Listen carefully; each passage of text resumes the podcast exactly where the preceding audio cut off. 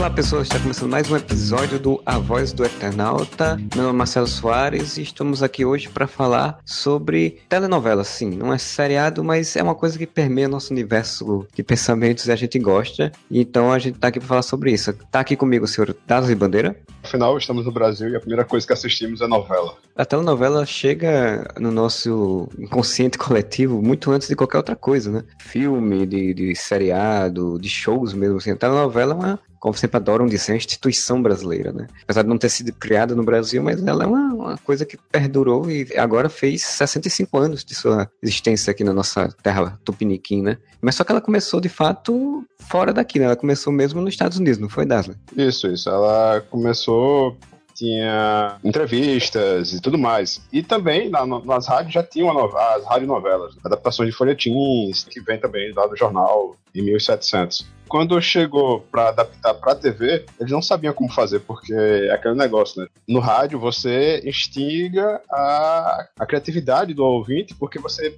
pede que ele interprete uma ação, né? Ele ouve e ele cria na cabeça dele. Na TV não, na TV ele teria, teria que mostrar. Tinha que se criar cenário, tinha que se criar tudo. Claro, a rádio novela com teatro, né? Isso está sendo mostrado na, nesse seriado novo da, da Globo, que é o Ela Será Como Antes, né? Que mostra essa origem da novela. Lá nos Estados Unidos, ela começou porque as empresas de, de sabão, elas queriam colocar dinheiro na TV, então falaram, vamos criar um produto novo. Então, vamos criar um teatro desse teatro foi que nasceu a novela. Então, esse teatro a galera ridicularizava, né? E chamava de soap opera, porque era patrocinado pelas empresas de sabão, a ópera do sabão. Já nasceu meio pejorativo, né? Enquanto a rádio era vista como algo nobre, né? A, a, a novela televisiva era vista como uma coisa chula, né? Podia dar aquela qualidade que era dada no, no, na rádio.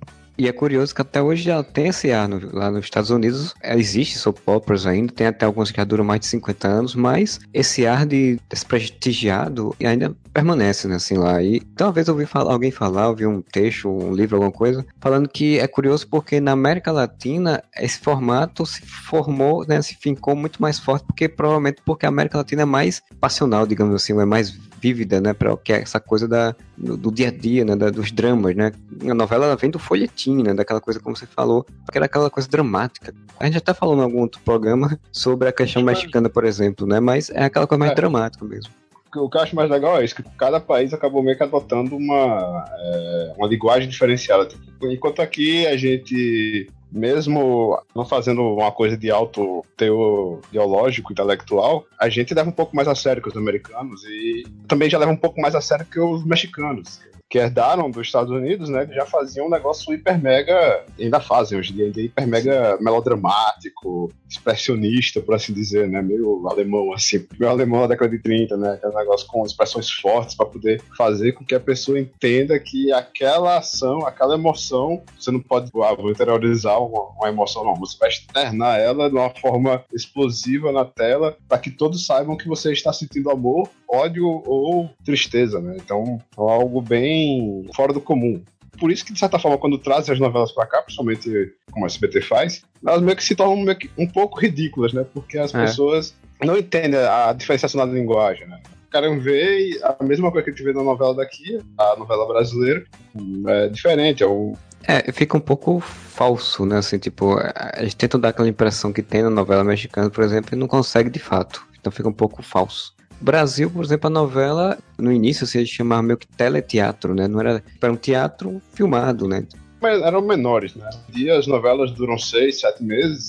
Lá era, tipo, no máximo uma semana ou duas, porque não passava de um dia, né? Normalmente faziam coisa de um dia.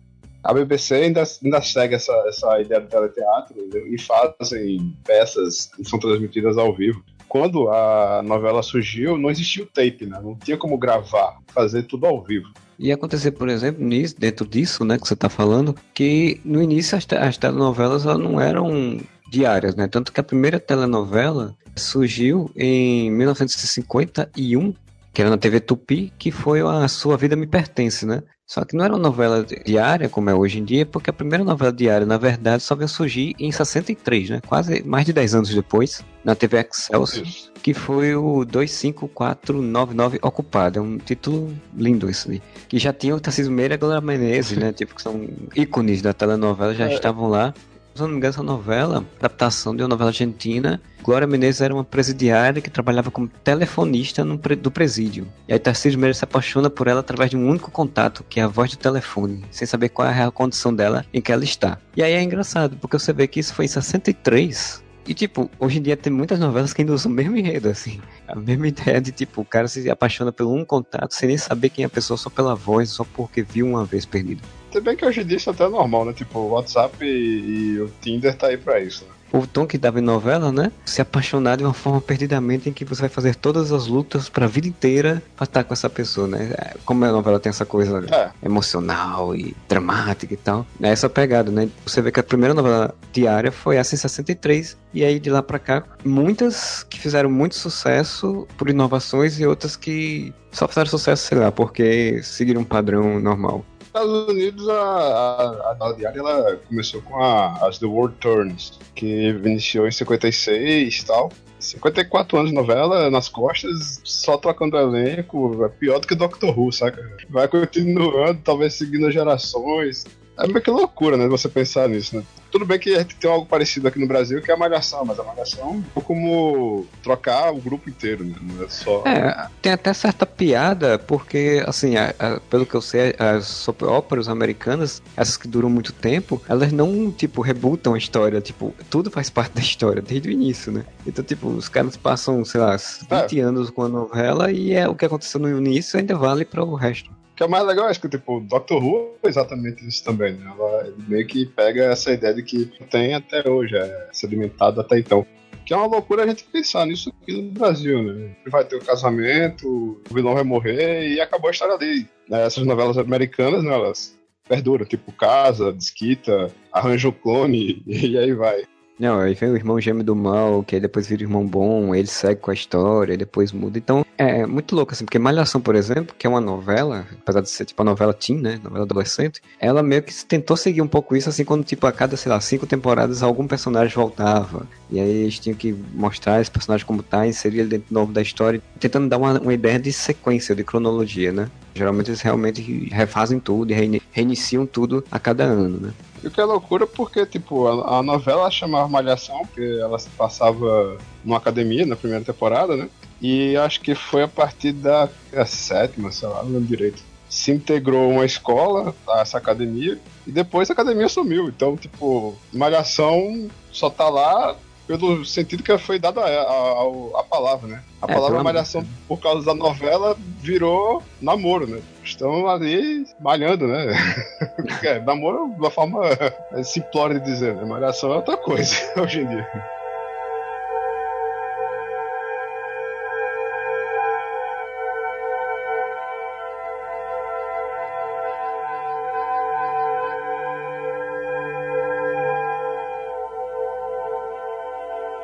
Que a grande inovação da novela no Brasil é o Bat Rockefeller, né? Que se eu não me engano, Bat Rockefeller é em 70 já, né?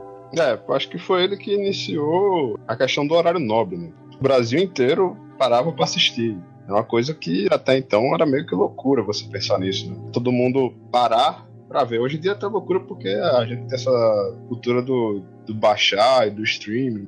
Mas naquela época não tinha para onde você ir atrás. Não tinha TV por assinatura nem nada. Então, Sim. acabou o Jornal Nacional, acho que era Jornal Oeste na época, na verdade. É porque a TV Tupi, A galera né, parava para assistir, né? A galera parava para assistir a novela. Então, é um sucesso nacional, né? Que foi, eu acho que, se brincar, foi o primeiro sucesso nacional, assim. Porque as novelas até então, de certa forma, eram até setorizadas, porque a TV não chegava em certas áreas do Brasil. Eu acho que só para chegar no Brasil por completo, acho que final de 70, e mesmo assim, não tinha o Império Globo, um canal que dominava todos os outros canais, né? A Globo ela só ficava sul, sudoeste, mas é, não chegava aqui no Nordeste. Aí depois que ela foi comprando pequenas TVs locais, né, que viravam retransmissoras do, do sinal da Globo.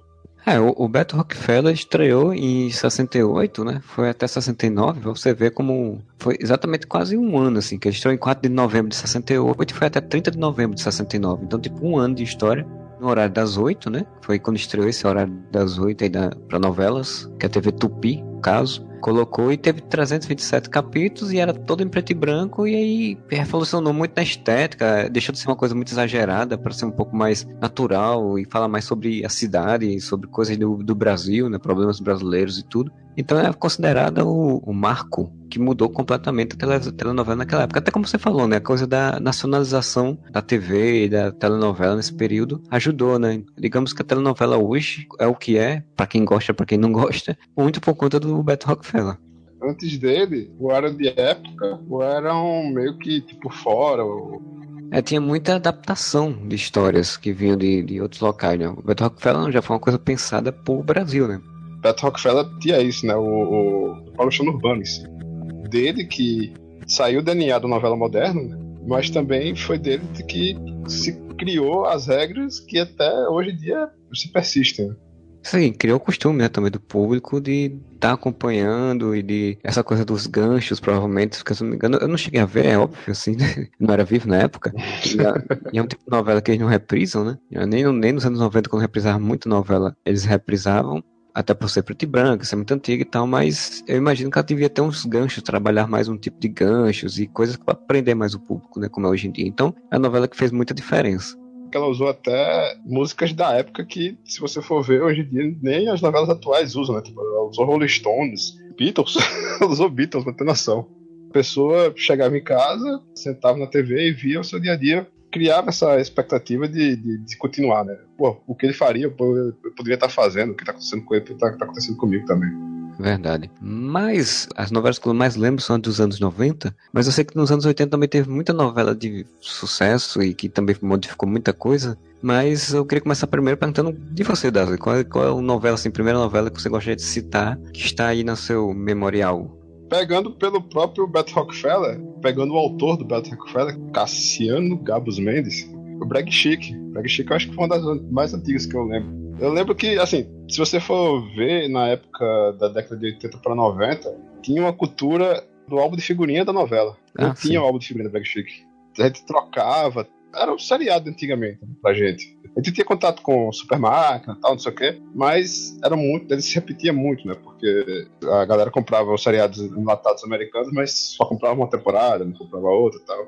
Não, a novela, ela era, além da questão dela ser atual, né? Ela tá passando na atualidade nossa, passava diariamente. A gente tinha essa. se apegava mais aos personagens da novela do que a gente se apega aos personagens do seriado. Então, a gente comprava os ovos de figurino feito loucos tal e trocar figurinha entre os amigos tá, e tudo mais. Ela é de 87, tinha uns 6 para 7 anos quando começou, 173 episódios. Os atores que iam para lá, eles iam de teatro. Foi dela que também surgiu nomes como Glória Pérez, Maria Pereira, Raul Cortez e tudo mais. E, assim, era uma, como posso dizer, uma forma de matar o tempo, né, quando você chegava em casa. Mas era uma, coisa divertida, era uma coisa até com conteúdo, assim. Qual era a história do Black Chico? Eu não, não sei nada sobre essa novela. Duas famílias, né? Uma era rica e a outra era pobre. O patrono da família rica, só que para não falir de vez, ele finge a sua morte e foge com o dinheiro que sobra, né? Aí a galera da família rica fica pobre e a galera da família pobre começa a enriquecer. Só que a, a galera da família rica, ela começa a ter aparências, enquanto a, a galera que é da família pobre, ela não sabe ser rico, né? Aí eles começam a pedir ajuda à família rica, que eles acham que é rico, né? Cria essa briga de, de classes, né? De certa forma, uma família que quebrou a realidade dela, né? Ela, ela saía de uma realidade de bonança e tudo mais, já não sabia mais o que fazer, já que não tinha mais acesso ao dinheiro. Quem trazia o dinheiro para casa era o patrono. Eles não sabiam mais como sobreviver, então cada um tem que procurar emprego, não sei o quê. Só que eles não queriam, eles não, não acreditavam que estavam pobres. Enquanto isso, a galera pobre vivia de boa, né? E estava aceitando a nova condição deles como ricos. Só que não entendia porque para ser rico tinha que ser como a família que se fingia ser rica ainda. Parece interessante por conta de botar em questionamento exatamente o tipo de vida que o rico deveria ser, né? Tipo, se eu sou rico, eu tenho que ser desse jeito. E tu aí, qual a sua novela mais antiga? Cara, essa novela mais antiga que eu me lembre, eu acho que seja de fato o Que Rei Sou Eu, velho. Que Rei Sou Eu passou, né, em 89, lá na Globo. E eu tenho lembrança, assim, eu não vou dizer que eu lembro completamente a novela, porque eu só vou me lembrar, só vim me lembrar e entender direito quando ela reprisou já nos anos 90. Já a terceira novela do Cassiano Gabos tá falando aqui. Eu me lembro por conta muito das imagens, né? Porque, tipo, em 89 eu tinha o quê? Eu tinha seis anos, acho, se não me engano. Mas as imagens, tipo, das pessoas vestidas com aquelas roupas imperiais, de bobo da corte, de, de rainha, marcou muito na cabeça, assim, de, eu dizer, pô, isso aqui é diferente, assim, é curioso, assim, tal. Quando eu revi nos anos 90, eu gostei ainda mais, né? Porque, tipo, tinha todo aquele subtexto político que na época, né, como criança não ia saber. Ela fala sobre monarquia, né? Mas na verdade é uma novela farsesca, né? Porque ela cria o reino de Avilã, na verdade, o Reino da Vilã é o Brasil, entre aspas, assim, né? Paralelo da Revolução Francesa com a Revolução. Não com a Revolução, né? Mas com a, a luta contra o, a ditadura no Brasil. Né? Era uma novela que trazia esse gene, né? Da, da luta armada e tudo mais, porque em vez de ser tipo assaltar o banco, como faziam aqui durante a, a ditadura, para poder financiar a guerrilha, eles eram com os mosquiteiros tal. Era um negócio bem poético, assim. Eu achava bem legal. Então, foi, uma, foi uma também que eu colecionei muito o álbum de figurinhas. Ah, mas também, né, todo esse cenário é muito mais fácil de chamar atenção, assim, porque tem essa coisa meio, como você falou, né? Meus três mosqueteiros, meio aventura, e aí tem essa história do Jean-Pierre, que é da edição celular, né? Que ele é o herdeiro do trono, só que ele é um bastardo acabam que outra é. pessoa é. pegando, pegando o trono, e é como, tem essa coisa da monarquia, que aí você tem 89, a saída da ditadura, a redemocratização, que a gente tá vendo no que deu, e, e aí você tinha a monarquia que ela pressionava e oprimia o povo, né? Então era, tinha esse discurso de crítica à opressão governamental e aqui na época da ditadura, né? Referência a isso. Ela fez tanto sucesso na época que reprisou, acho que um ano depois, não vale a pena ver de novo, porque a galera mandava muita carta pra Globo e não tinha outro canal que transmitisse, não tinha DVD ou fita cassete. Também se fosse fita cassete ia ser 150 fita cassetes pra, pra, pra passar, né? Ela repetiu logo em seguida, porque realmente ela é uma novela muito boa, ela tem um subtexto muito bom. E assim, acho que é uma coisa que seria muito interessante refazer hoje em dia. Talvez com um autor facesco, talvez um pouco mais adulto, por assim dizer. Porque se você for ver, tinha a rainha, o líder da, da, dos revolucionários era o bobo da corte, se perfazia de espião duplo tal, não sei o quê. Como ele estava ao lado da, da rainha, ele sabia o que estava acontecendo, ele levava as informações para Jean-Pierre, que estava por fora. A rainha, ela forja um príncipe falso, com esse príncipe falso ela pode controlar ele e tudo mais. Só que ela é meio maluca, que ela acredita na, no poder da monarquia. Ela meio, que, ela meio que faz um paralelo com o Rei Sol e tal porra, era muito bom, saca? Era uma coisa que você assistia, você não percebia que tinha uma crítica adulta ali, mas que era uma coisa de aventura e não é como hoje em dia que a, as novelas de hoje ela não tem essa, essa, necessidade de fazer questionamentos, né? Não, ela ia lá e falava, olha, tem um poder, o poder é imposto, pode estar errado, né? o poder que está te comandando pode estar errado e você se levantar e lutar contra esse poder. Não é uma coisa que você vê hoje em dia, ainda mais nos, nos dias de hoje de crise política e tudo mais, você não vê isso na TV tá tendo essa época, né, de remakes, digamos assim, novela, em que eles juntam várias histórias numa outra, numa história e adaptam histórias e como foi Tititi, tá tendo mais Coração agora, e teve outras por aí. Então chegaram a cogitar fazer o que Rei Sou Eu também. Aí chamaram até a Maria Adelaide Amaral, que é a autora atual da novela das nove, né, que é o A Lei do Amor tem várias histórias. Umas dizem que ela não quis fazer porque na época né, nós ainda tínhamos o governo PT e ela dizia que o governo que a situação política não não dava brechas para fazer uma versão moderna e interessante. O que eu acho uma besteira porque ela podia muito bem fazer a mesma coisa que fez antes, porque é uma história universal e eterna. Outros dizem que é porque a Globo realmente preferiu não mexer em questão política nesse sentido, né? E, eu também deixa... considerar só que a vilã é, é uma rainha louca, né? Tava com uma presidente no poder, podiam até fazer esse paralelo e poderia dar uma merda bem maior. Já falaram também fazer filme, né? Eu acho que seria um filme interessante fazer um filme. Talvez um seriado, assim. Eu acho que fazer um seriado trabalhado e tal fosse mais interessante. E a gente poderia até ter uma versão moderna do Ravengar, que é um dos maiores magos supremos da Terra. O Ravengar ficou tão conhecido que até hoje as crianças falam a palavra Ravengar, mas não sabem de onde veio. Né?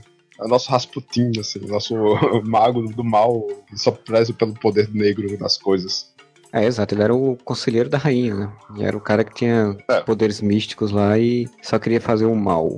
Tipo, a rainha era má, mas na verdade era louca, né? E ela queria controlar o príncipe príncipe falsificado, né? Só que na verdade, o grande vilão era Ravengar, porque Ravengar controlava a rainha que controlava o príncipe. Só que no final, tipo, eu lembro que o príncipe enlouqueceu, o príncipe falso, né? Ele enlouqueceu porque ele sabia que era falso. Ele pegaram um cara no meio da rua, vestiram ele e falavam: agora você é o nosso príncipe, você vai fazer o que a gente manda e você vai ter o poder. E comandava ele era a rainha e os seus subalternos mais próximos, né? Então era como se fosse o Senado brasileiro e o presidente que comandavam esse príncipe que seria o novo líder monárquico todos temiam Ravengar. Então, na verdade, Ravengar mandava em todos. Que era um cara que, de certa forma, não tinha um status de verdade, ele era o, mago da rainha. Só que ele que comandava tudo. E ele comandava a propensão de destruir tudo, né? Porque ele era o vilão máximo. Ele queria destruição. Ele era o que os RPGs chamam de Count Evil, né? O cara que só quer destruir e se foda-se o mundo. Assim. É, ele, ele, é o empresariado multinacional que quer controlar os países do terceiro mundo.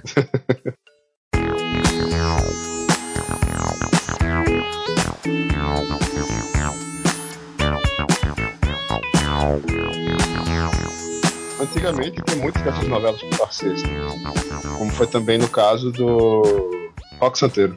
Passou durante a época da ditadura, já no final da ditadura, acreditou que era uma novela subversiva e ela só foi ao ar o primeiro episódio e foi cancelada, né? censurada. E depois, quando a, a, houve a abertura, a Globo voltou, parte do mesmo elenco, começou do zero, né? Mostrou a novela que ela queria mostrar naquela época, mostrou agora era uma cidade que se criou em cima de um herói mítico que morreu, que tem até música lá, né? No ABC do Santeiro.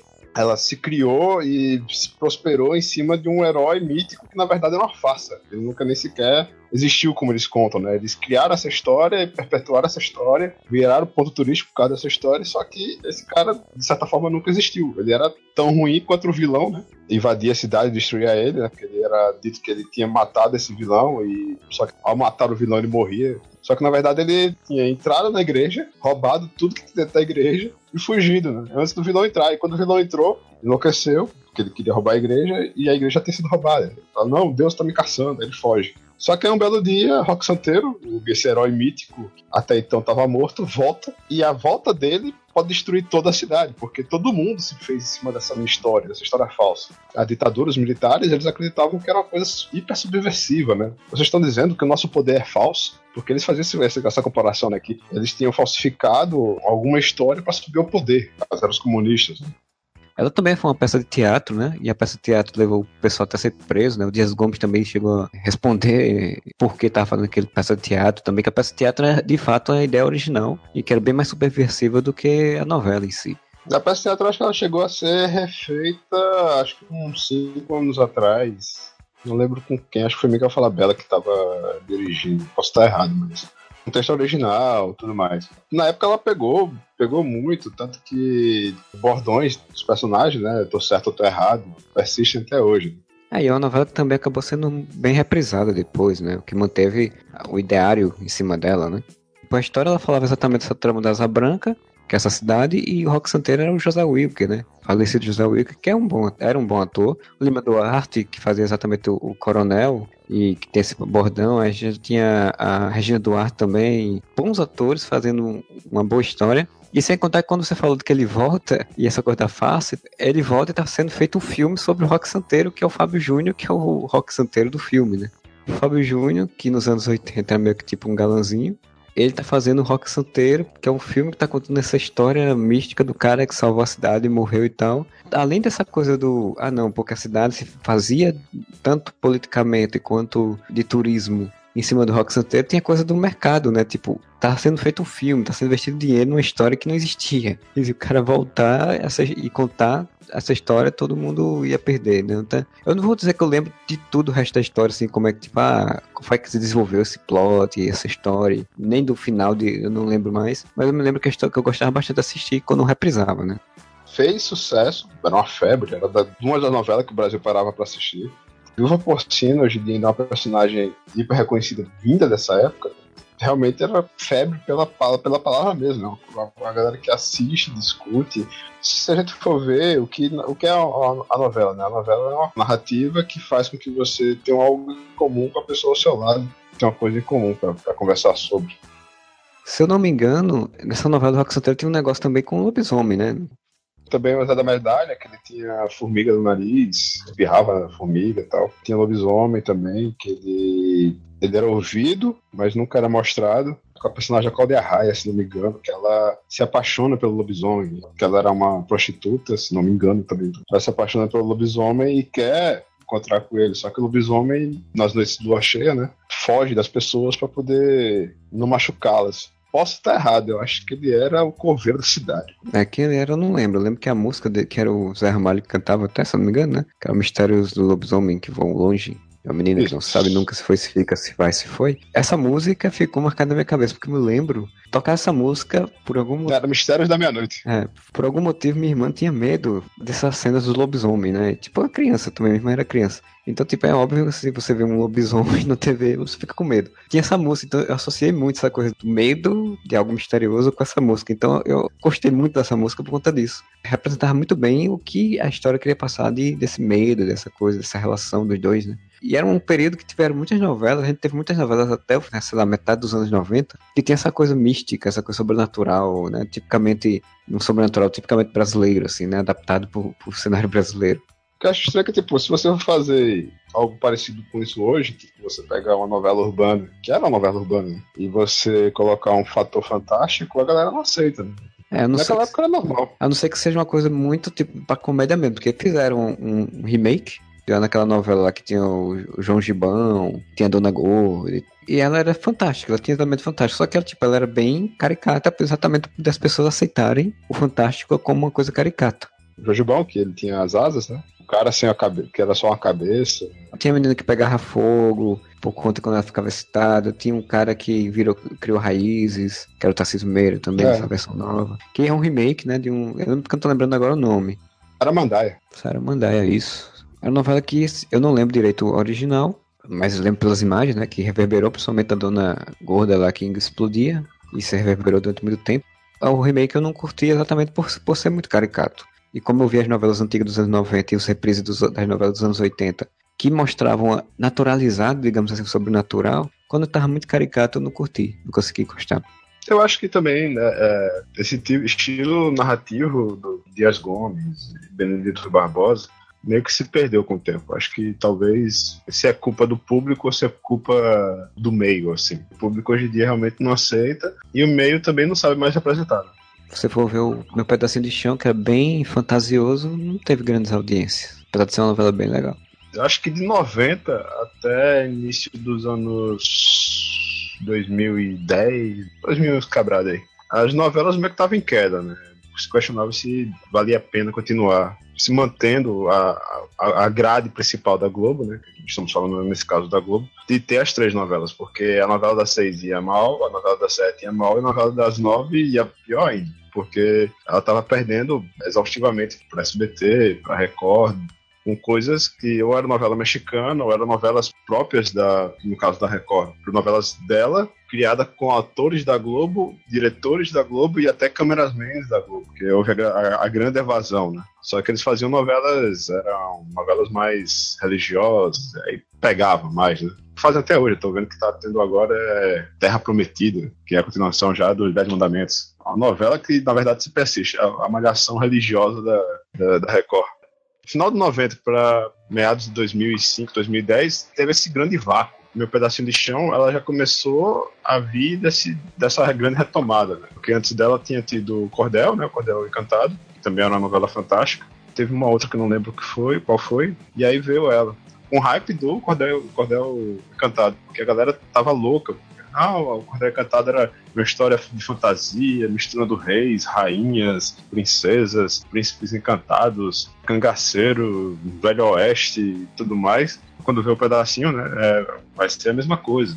E era muito bem feita, né? Tinha um trabalho estético muito. Ela lembrava muito a, a, a produção da Hojeria de Maria, né, que também era do mesmo grupo de produção. Não fez sucesso, a galera, a galera não comprou a ideia.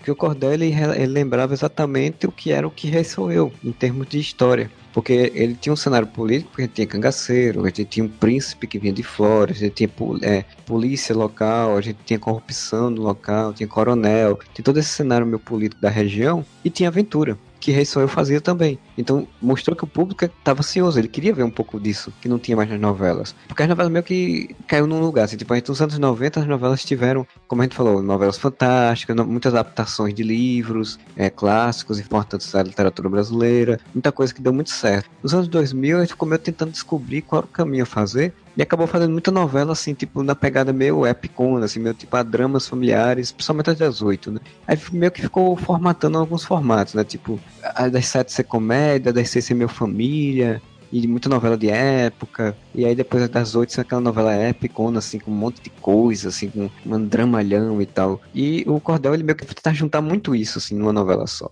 Depois manter é complicado episódios já erraram, se não me engano, que é uma novela também da mesma autora, não conseguiu manter o, o pique. Vem outras novelas que não, vai, não foram conseguindo manter. É, é uma pena, infelizmente, porque agora estou num cenário que eu estou meio preocupado em termos de criatividade, mas é uma coisa para se falar mais na frente.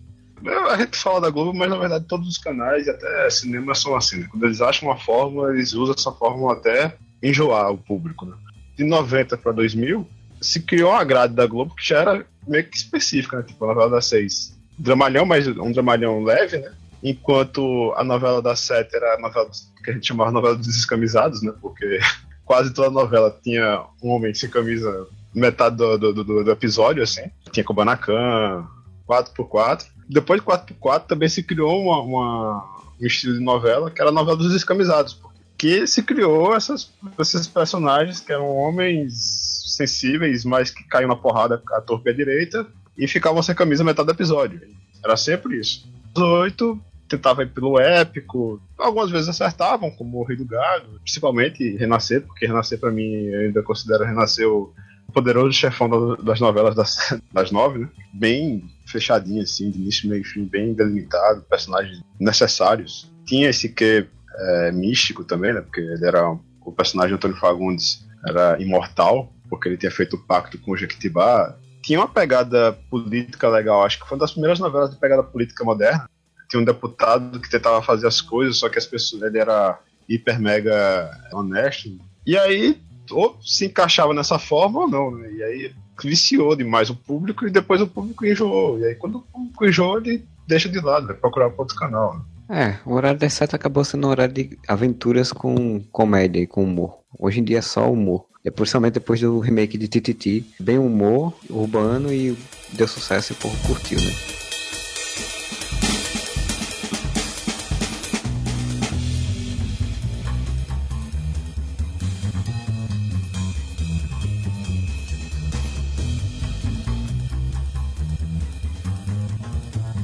Pantanal foi a primeira assim, grande novela, digamos, mais recente, né, nos, recente nos anos 90, né, nos anos, final dos anos 80, nos anos 90, que é, não era da Globo, era da Manchete, e que conseguia tirar a audiência da Globo. E era uma novela exatamente que pô, saía do eixo urbano, que é que a gente falou, por exemplo, Beto Rockefeller colocou o eixo urbano como o centro das histórias. Pantanal ele tirou do eixo urbano, ele ia para exatamente a zona do Pantanal, Mato Grosso, com floresta, falar de, de índio, falar de vaqueiro, de coronel de, de gado, então ele criava um outro cenário. E aí o Benedito Rui Barbosa, ele meio trabalha mais ou menos nessa linha, né?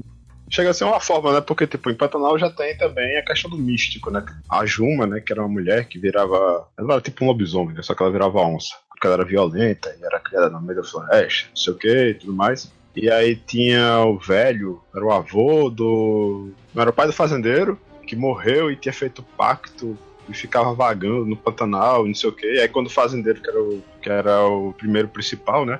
Morre no final, ele vira o novo velho que é um espírito que está lá para cuidar do Pantanal, o guardião do Pantanal. Isso você vê bem refletido também no, Renascer, né? Porque o personagem principal tinha essa questão do pacto com o Jequitibá Rei, ele encrava o facão dele no chão e fala: Não, eu entrego minha vida a você e eu só morro quando você me disser que sim e tal, não sei o quê. Tinha um cramunhão na, na garrafa, né? Dizia que ele tinha um cramunhão na garrafa e depois ele dá para uma pessoa lá. Mesmo assim, era novela, de certa forma, entre aspas, urbana, né? Porque tinha as intrigas carnais, né? Porque o filho se apaixona pela mulher que, que casou com ele, que é novinha, e ela tava casando com ele só pra poder dar o golpe do baú, mas acaba se apaixonando pelo filho também. Aí cria essa grande melodrama e tudo mais. E tinha discussões até que é coisas que eu não conhecia, né? Tipo, a que eles trouxeram à tona aqui, né? no caso do da hermafrodita, a buba, né?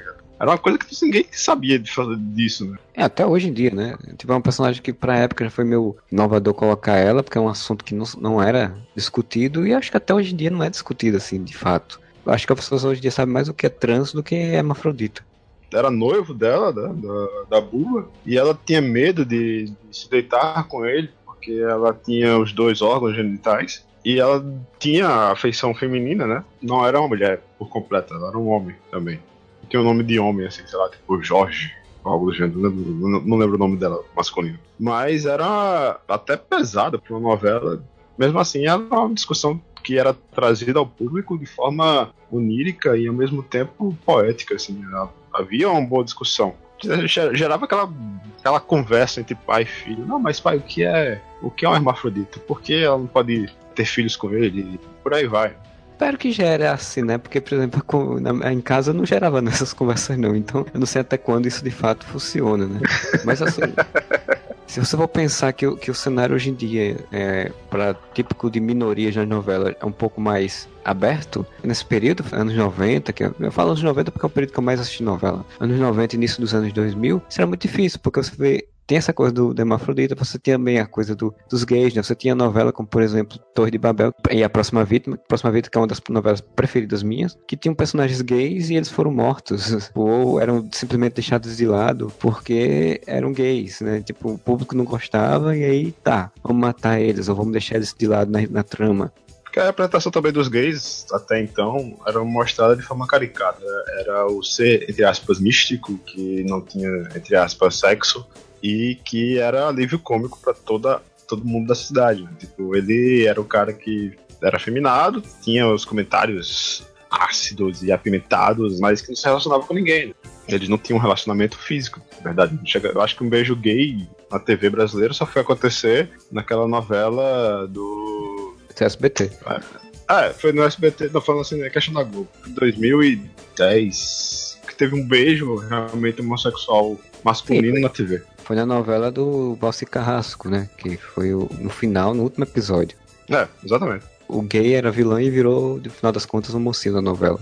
Isso que eu acho legal das novelas, assim, apesar de todos os problemas, e a gente sempre briga sobre a representação e tal, mas a novela meio que constrói um pouco a, a, história do próprio país, né? E comportamental principalmente.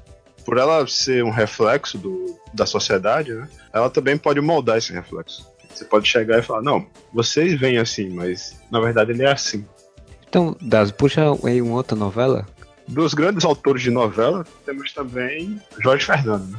De certa forma, ele é meio que autor de um estilo, entre aspas, patifaria, assim, bem pastelão. Que ele foi autor, ele foi o diretor de Que Rei Sou Eu, de Brag Chic, mas ele também é autor do polêmico Vamp. não sei se você chega a lembrar de Vamp. Que foi tão complicado o roteiro de Vamp que no final era um embolo só, né? Porque tinha o personagem que era o escolhido, né? Não, o personagem escolhido é o da família X. Não, é o pai. Não, não era o pai. É o filho. Não, não era o filho. Não, é o sobrinho. Não, não era o sobrinho. No final, acabou que era um, um filho bastardo, esquecido, que só apareceu na metade da novela de diante. Que aí matava o grande vilão lá, que era o Vlad pode ter seus problemas, eu achava, achava uma novela divertida, assim, porque era uma novela que brincava com o gênero vampírico. É uma coisa que se vê todo dia na TV brasileira, brincar com esse tipo de, de, de personagem, saca? Então, assim, eu gostava, tem umas coisas legais, tinha uma atuação, era um personagem que foi mordido apenas por um. de um lado, era, em vez de ser mordido com as duas presas do vampiro, né? Só foi mordido por uma presa. Ele só era meio vampiro, ele só tinha uma presa do lado paraguaios, tido a, a, a, mafiosos, não sei o quê, e aí tinha um sotaque. Há uma que valeria a pena ser refeito, porque aí poderia pegar o roteiro de retalhos que foi feito na época. A ideia até é boa, saca? Mas realmente foi a questão de que demorou muito, foi quase um, um ano inteiro, saca? Foi de 91 a 92, teve 179 episódios. Mas era uma novela de cunho, entre aspas, adolescente, bem divertida, assim pelo que eu imagino, a novela fez sucesso, então foram expandindo a novela, e aí por isso que provavelmente teve esses retalhos de história, né? Foram montando a novela com o tempo. Mas eu lembro que eu assistia nos anos 90, de fato, eu esperava das 7 horas e ia sentar na frente da televisão para assistir Vamp, porque como a gente falou, né, eram épocas mais abertas para o sobrenatural. E, pô, adolescentes vendo novela sobre vampiros, que é uma coisa que não era tão comum, até hoje não é comum mexer na televisão, nem minissérie na TV brasileira. E de uma forma que usava humor para isso, ainda tinha umas trilhas sonoras boas, que você conseguia gostar das músicas, conseguia gostar dos personagens. Sem contar que a gente tem o melhor vampiro de todos os tempos, né? Que é o Vladimir Polanski, lá do Torraca. Não tem vampiro melhor do que aquele cara. O cara conseguia fazer um vampiro ser carismático de uma forma incrível, assim. Tanto que o que eu me lembro mais da novela exatamente é ele e algumas coisas pontuadas, como você falou, os Matosão, que era um, era um personagem interessante, e alguma coisa aqui ia colar, mas assim, a novela em si, a história, a final de tudo, certinho, assim, eu não consigo lembrar direito, não falar a questão do final, né? Que eles pegavam uma cruz de Santa Fé, derretiam, transformavam numa flecha e esse filho bastardo extremamente era um arqueiro e matam o Vlad com a flecha. Porque tem toda uma história do, de que tinha uma cruz, cruz específica, que tinha que ser com aquela cruz, com a madeira daquela cruz, para poder matar ele, e aí depois, no final das contas, acaba transformando o negócio numa flecha. Vai pra um recurso bem, bem galhofa, assim. Então Rocha, que ia matar, depois diziam que era o Felipe Rocha, que é o filho, descendo, né? Todos os Rochas, aí depois no final, o filho bastardo. Mas até nisso é interessante, porque você vê, quebra a lógica do escolhido, né? Porque o escolhido é sempre geralmente o cara magnífico e fantástico. Não, o cara era um bastardo, jogado lá que ninguém sabia. Então, para a gente ir para a parte mais, digamos, recente das coisas das novelas, a gente pode citar aí também um outro ponto que, digamos, foi uma reviravoltazinha nesse universo, que foi, por exemplo, a Avenida Brasil, que foi uma novela que trouxe uma estética e uma linguagem de seriado de televisão, quando as novelas já estão começando a ter uma decadência em suas audiências, né? E ela conseguiu mobilizar de novo o Brasil, utilizou, acabou fazendo com que as redes sociais a, a se agregassem a ela, utilizou muito bem isso, então, tipo, foi uma mini revolução, que infelizmente não se manteve, né? Até porque, enfim, a televisão tá caindo mesmo a audiência, o público tá deixando mesmo de assistir televisão, mas que foi um momento ímpar ali, né?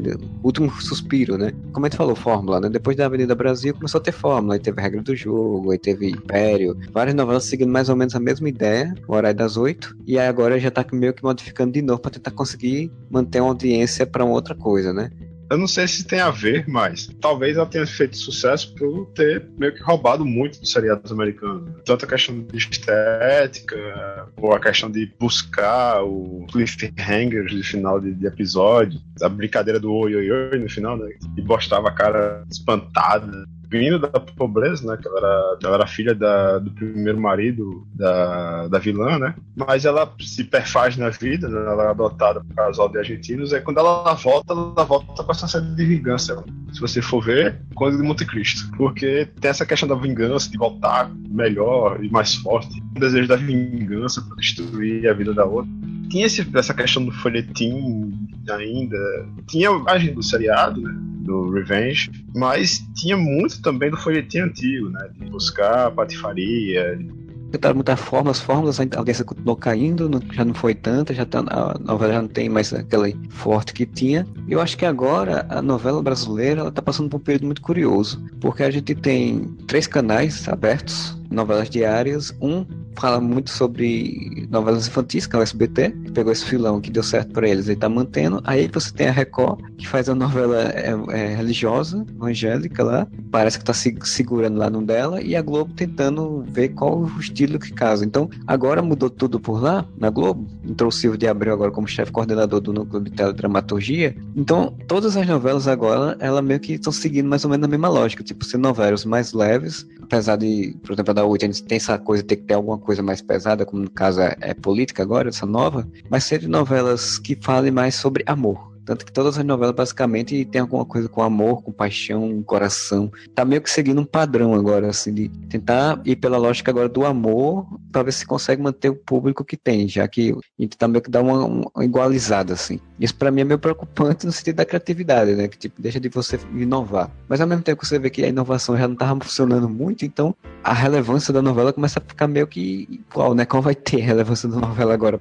O velho Chico, ele foi tentar inovar, fazer uma coisa diferente ali, e eu acho que para mim ele acertou nos pontos e errou em outros gigantescos. Só que, pelo que eu sei, o Silvio de Abreu, por exemplo, ele não gostava de velho Chico. A primeira coisa que ele fez foi dizer, olha, a novela tá muito arrastada, muito chata, vamos cortá-la e vamos dinamizá-la um pouco mais. E isso já dinamizou.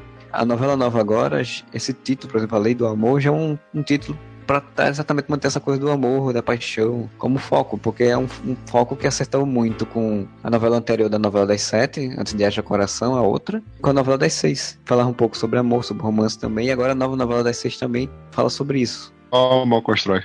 É, pois é.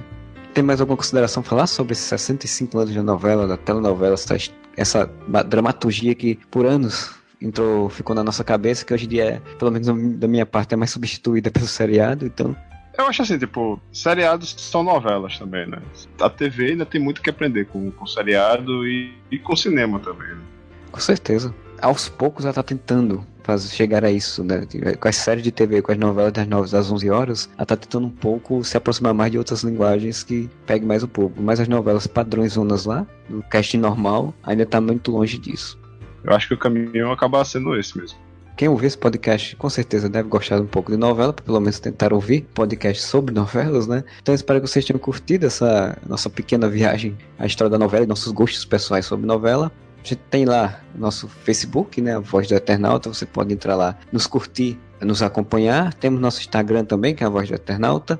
Tendo imagens relativas a seriados, com frases, com ideias, com coisas sobre séries de televisão nosso sitezinho lá que você pode encontrar informações sobre quem somos, né? O que, a gente faz um pouco também, que é o a voz do eternauta.wix.com.br barra podcast. Para quem está seguindo a gente no SoundCloud, está lá na descrição toda essa informação de e-mails também que você possa mandar, por exemplo, a voz do eternauta, arroba gmail.com, para dizer novelas você acompanhou, quais novelas você gostou, quais não gostou, o que, é que você acha da novela hoje em dia, só tem futuro ainda com a internet, com Netflix, com toda essa, essa gama. Fala só, tá que Netflix tem novela, né? As novelas da, da Record estão lá no Netflix também. Se você curtiu os podcasts, mostre para um amigo seu, nem que seja para tirar um da nossa cara.